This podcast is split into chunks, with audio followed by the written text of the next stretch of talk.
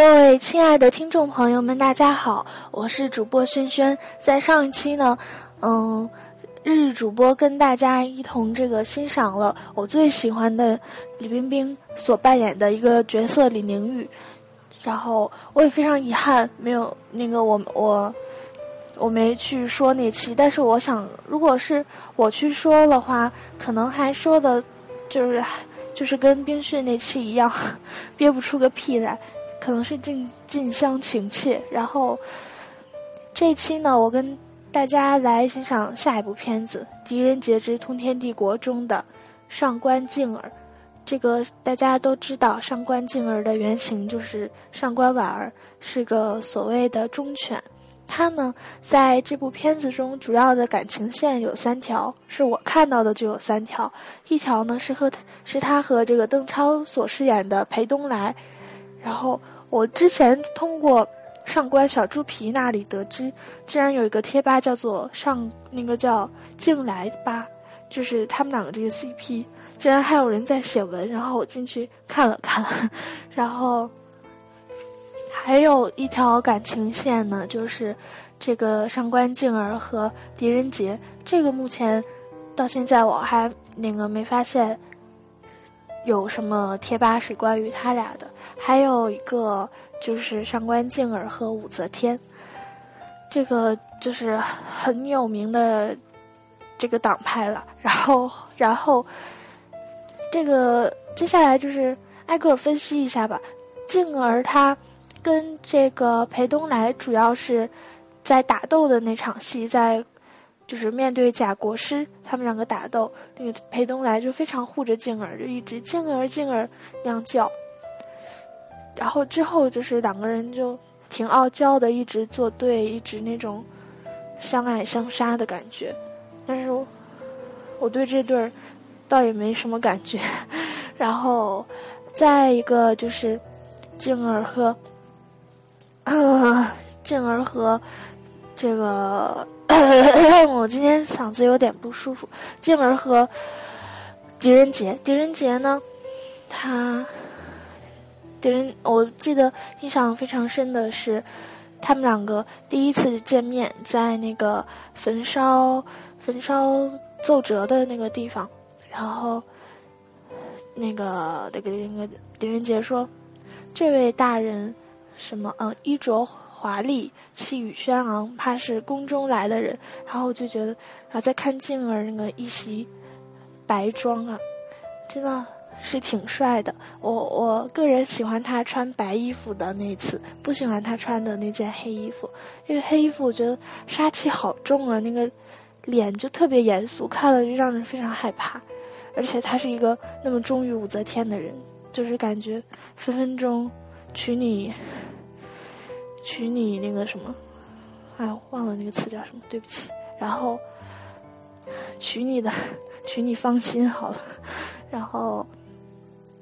再就是，他们两个在那个什么，嗯，琅琊王李李什么的公馆，那个琅琊王叫李什么，我忘记了。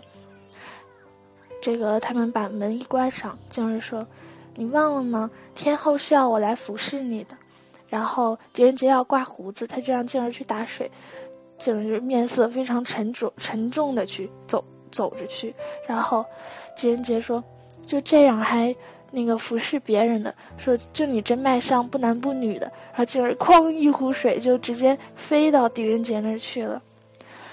嗯，还有呃，对，之后他就你知道，就是那个梗就来了，就忘了微博上是谁说啊？不，好像是 B 站上吧？弹幕说，嗯，有一条弹幕说，嗯，李冰冰用这个用这个片段已经怎么 已经上了。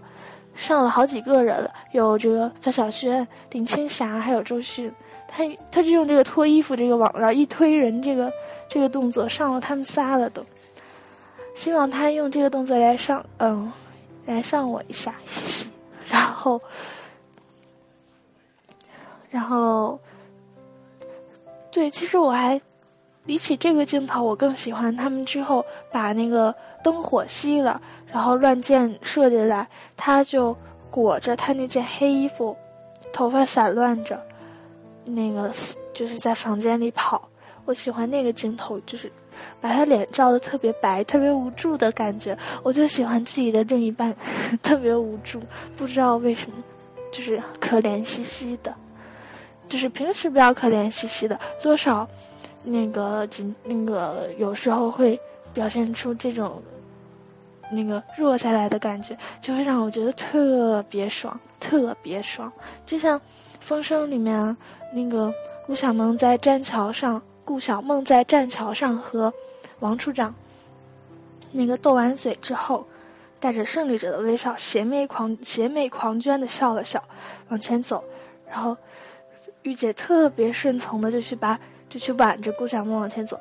哎，我觉得就是那个小媳妇儿的那个样子，简直让我爽爆了。那个镜头我真的来回倒倒看了多少遍呢。然后还有。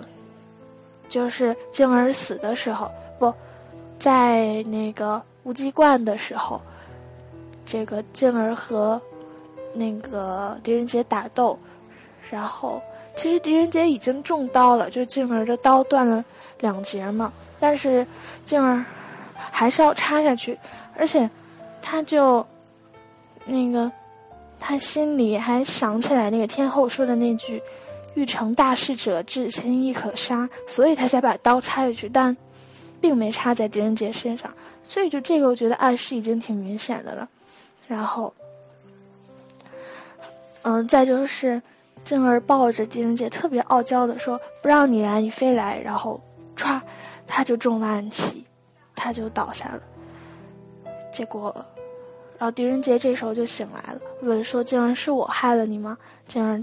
特别凄美的摇摇头，因为他嘴角还带着鲜血、鲜血、鲜血，然后披头散发的，而且最奇特的是，此时他头上的那个，那个像唐僧戴的那个东西也没有了，就会非常好看。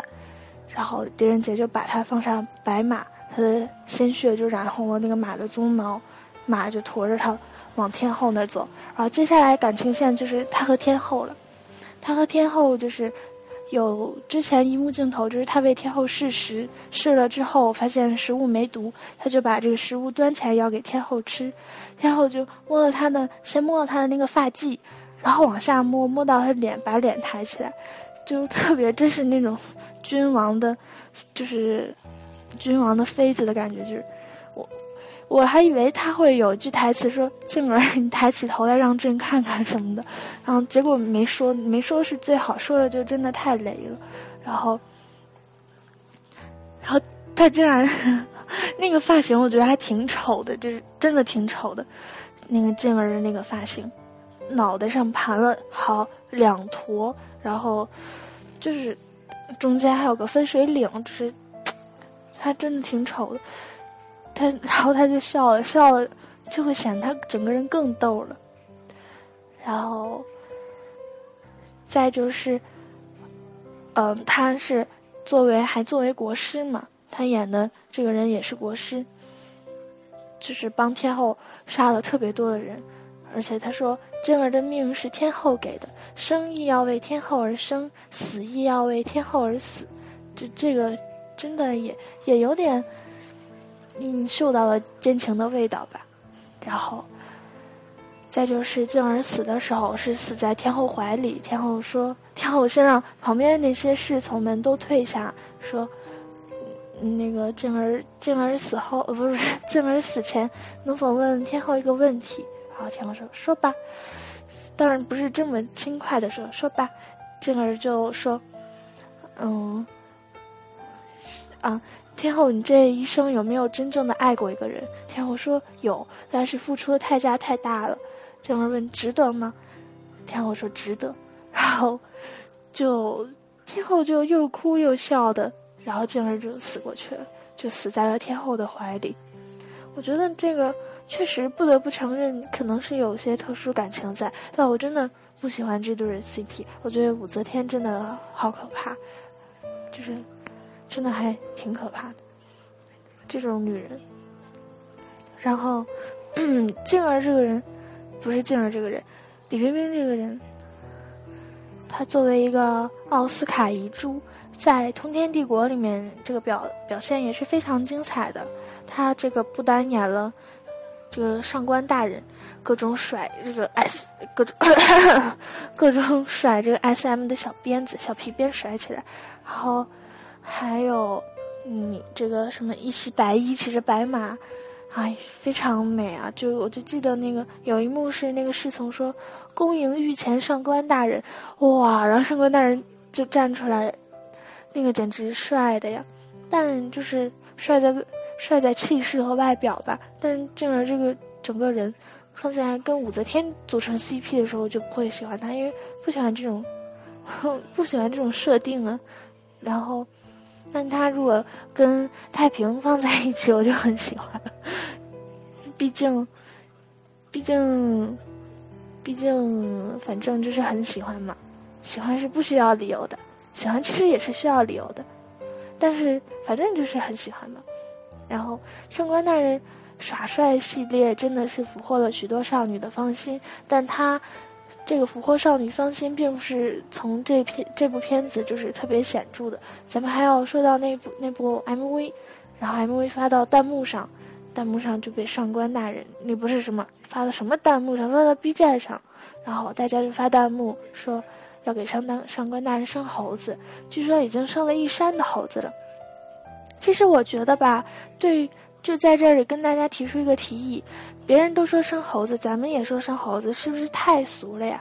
咱们李冰冰的卖大象，以后就说给李冰冰生大象好不好？